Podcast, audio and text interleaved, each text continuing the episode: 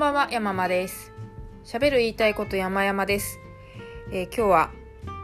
赤羽の話をしようかなと思います。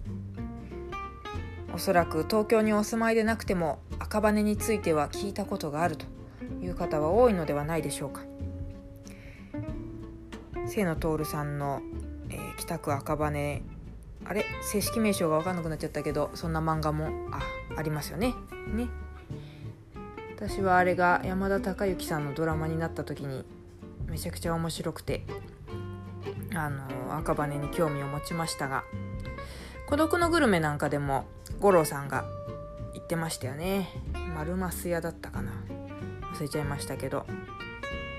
でおでん屋さんでねあの日本酒をおでんの出汁で割って飲むとかねそういうのを見てああやりたいなと思ってたんですけれども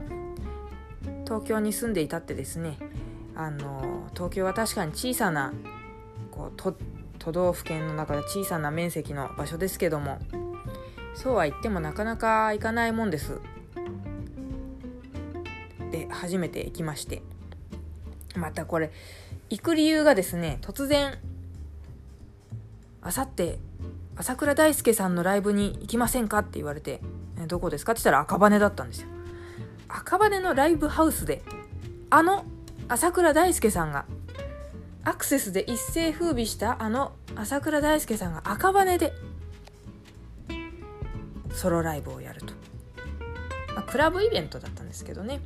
私あのずっとこう二軍人生を送ってきましたからクラブとかねクラブって言っちゃいますからね。それは関係ないかもだけどもまあさりげなく日常会話にクラブっていう言葉は出てこない人生を送ってきましたからなんかいろいろ赤羽にときめき朝倉さんにときめき人生初のクラブ体験にもときめきでちょっと急なお誘いだったんですけどもそれは2つ返事でいきますと。お返事をして。で6時ぐらいにスタートだったんですよ。早かったんです。でなのでその前に一杯どっかで引っ掛けてから行こうと。一人でねあの、まあ、行きませんかって誘っていただいたんですけれどもその方はお勤めなんで早い時間はなかなか来られないんですよ。だからまあ遅れて参加になるだろうということでしたから一人で行くことになるわけですが、まあ、それは全然あの私は結構平気なのであのーよかったんですけども一人となるとですよ初のそのクラブ体験じゃないですか。ノリがわからんと。ただでさえ私音楽のコンサートで「はいみんな手叩いて」とか言われてもちょっとすごいこうためらいながらやるんですよ。あの動作はするけどパチンっていう音はしないというこの意味のない手拍子の動きをしてに場を濁したりするんですよ。そんな私がクラブに行っていいのかと。なので、まあ、どっかで一杯飲んでちょっと元気になってから行けば、まあ、少しは良いんじゃないかと。でまあちょっとフェイスブックで少し聞いたりして。ね本当はあの、まあ、店構えを見てフラッと入るみたいなことをしたかったんですけど時間がかなり限られていたのでちょっと効率的に動かねばということで口コミを頼ってしまいましたね。どうせウェブ検索したってろくな情報出てきませんからやっぱここは Facebook で知人に聞いてでいくつか教えていただきましてですねあのー会場近くのところで良さそうなとこあったんでいくつかリストアップしといて向かったんですけども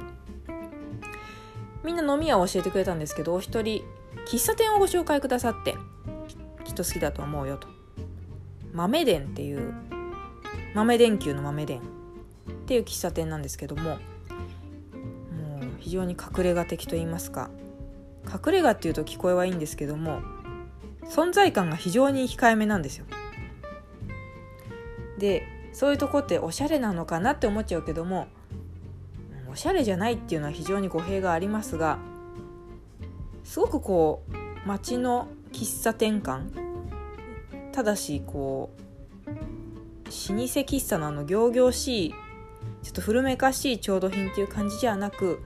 なんかもう友達の家に来たような感覚の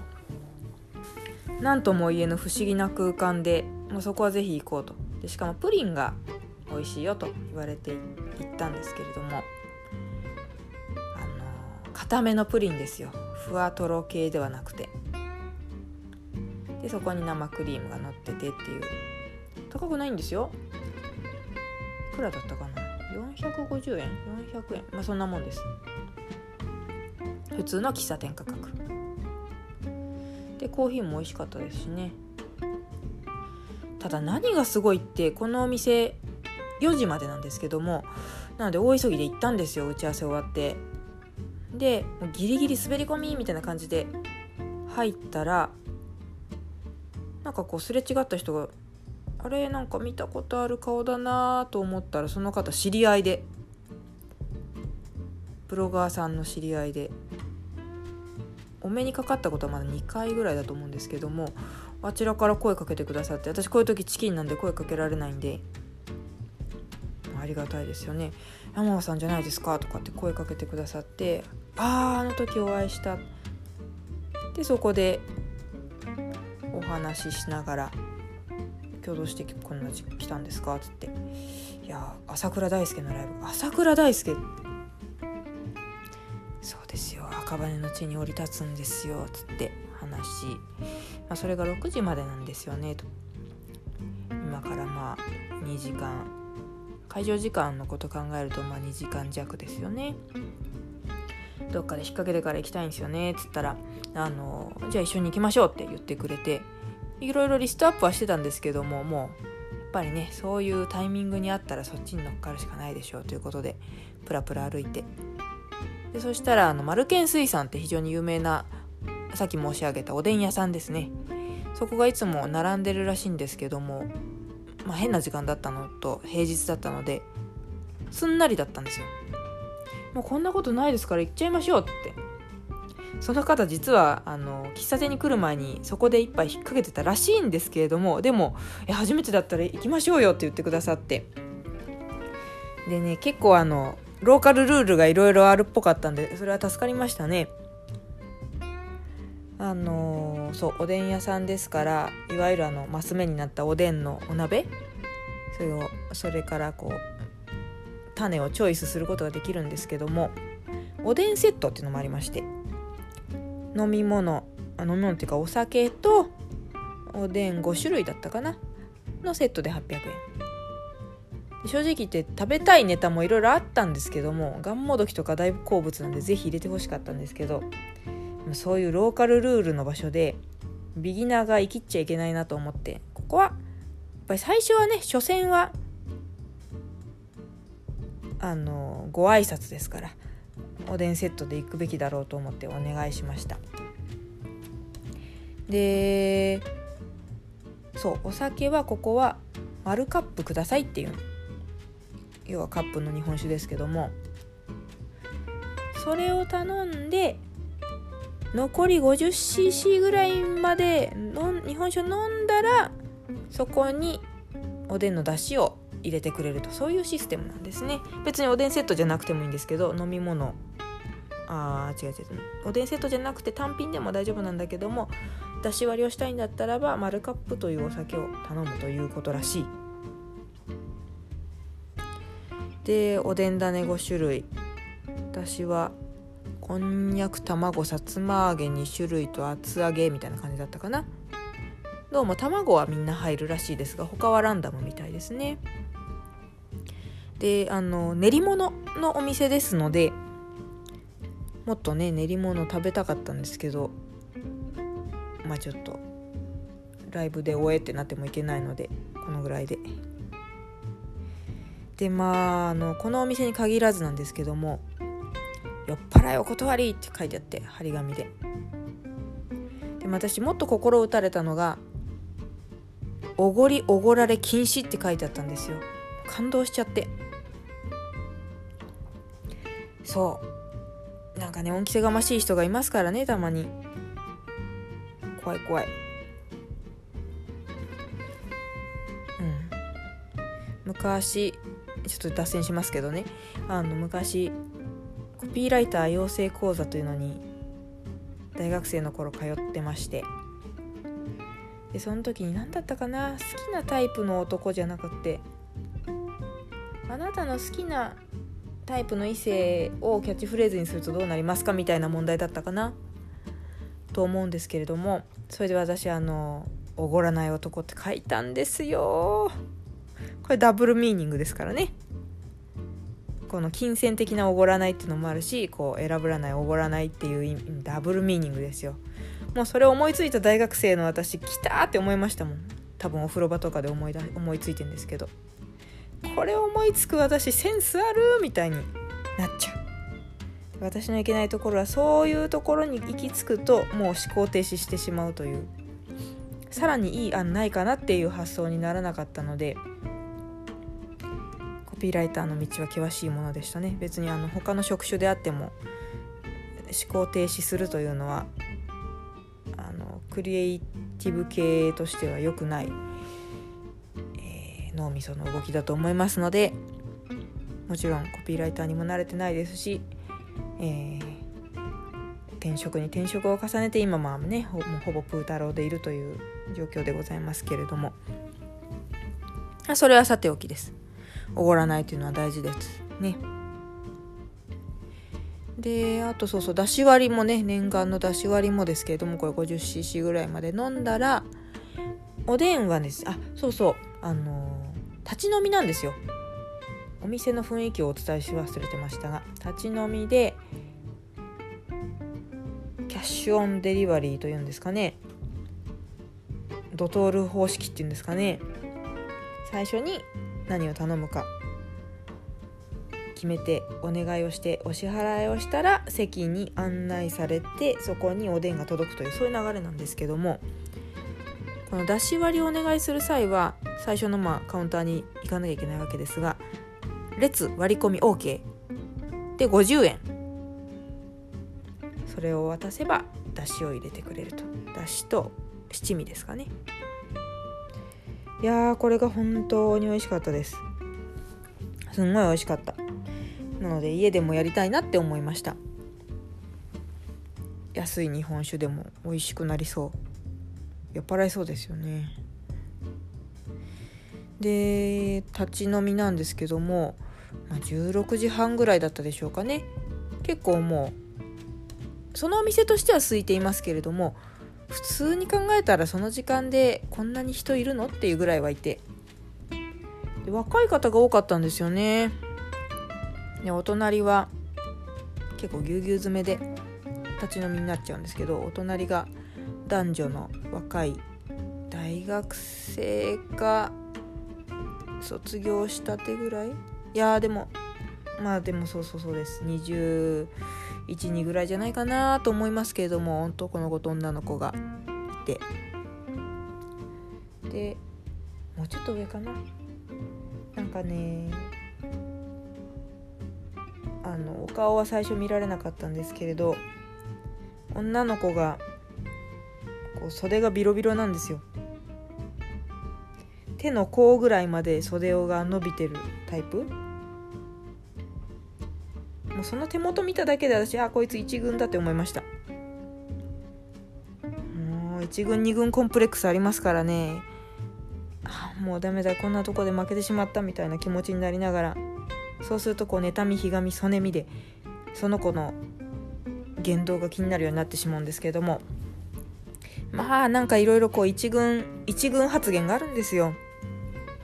どうもその子はまだ今付き合ってる人はいないらしいんですけども。それは単に今フリーなだけで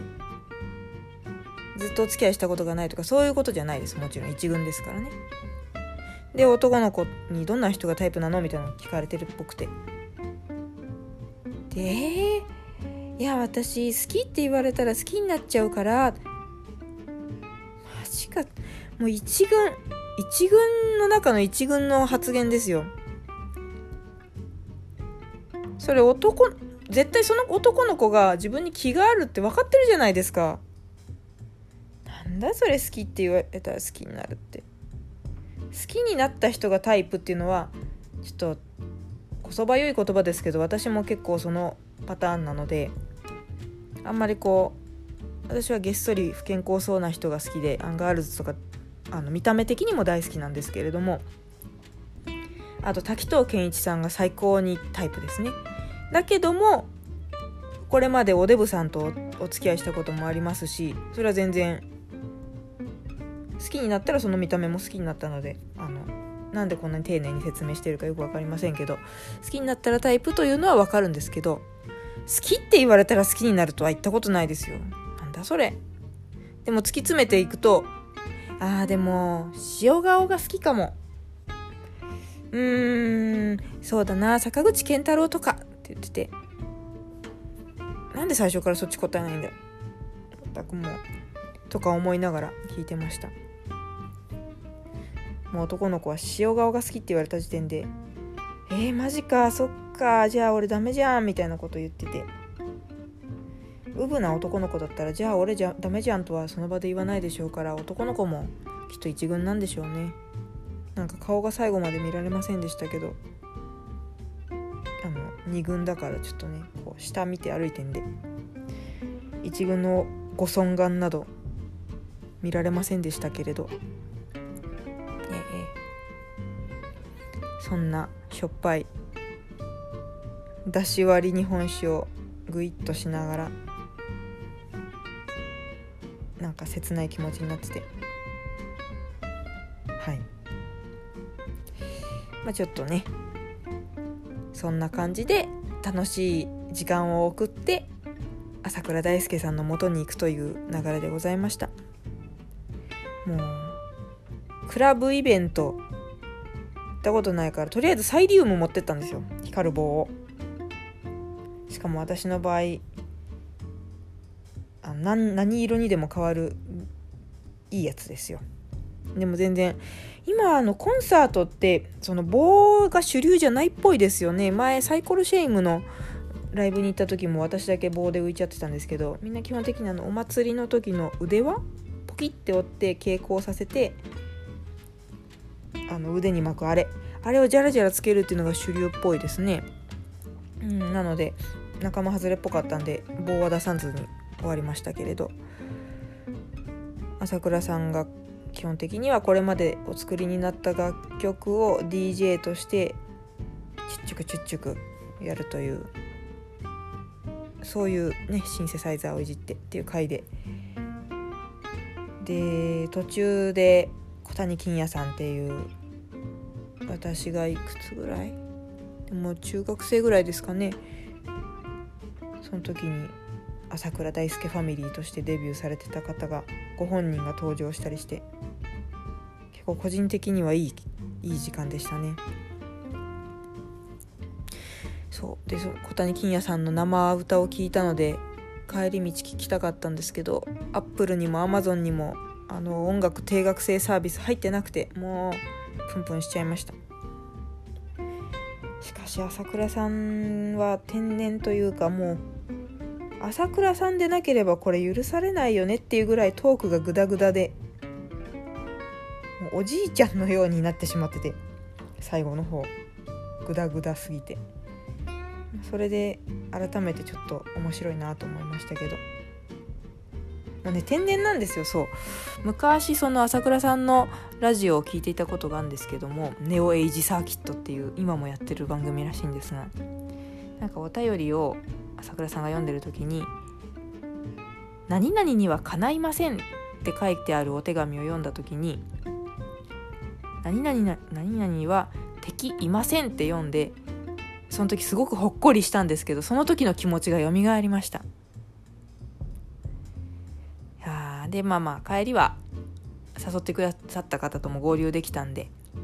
一緒に出つつ。あそうそうそう。最後に朝倉さんご自身が退場するそのゲートのとこに立っててくださって全員と結構がっちりしっかりハイタッチしてくれるというそのお見送りがあるという。ねえ最近の中では落語家さんの2つ目ぐらいの落語家さんのあのー、落語会に行った時ぐらいしかそんなご丁寧なお見送り味わったことなかったんであの朝倉さんがみたいになっちゃいました。ちょっととあの興奮しました。大サービス。3時間半ぐらいでしたよ。もう立ってんの大変でしたけど。そうそう。で最後は、まあ、打ち上げ的に桜商店という激安居酒屋さんに行って朝赤羽の地を後にしたわけですが楽しいひとときでしたけど。まあわざわざ赤羽まで行かなくてもいい感じの店は浅草界隈にもあるよなと思いながら帰りました。やっぱね交通費もありますんでね。でもあの楽しい街でした。住むにもいいかもしれない。そんなことで私の初めての赤羽体験のお話でした。ありがとうございました。是非行かれる機会がありましたらマルケン水産とかね、えー、いろいろ行ってみてください。だし割り美味しかったです。ということでどうもありがとうございました。これで失礼します。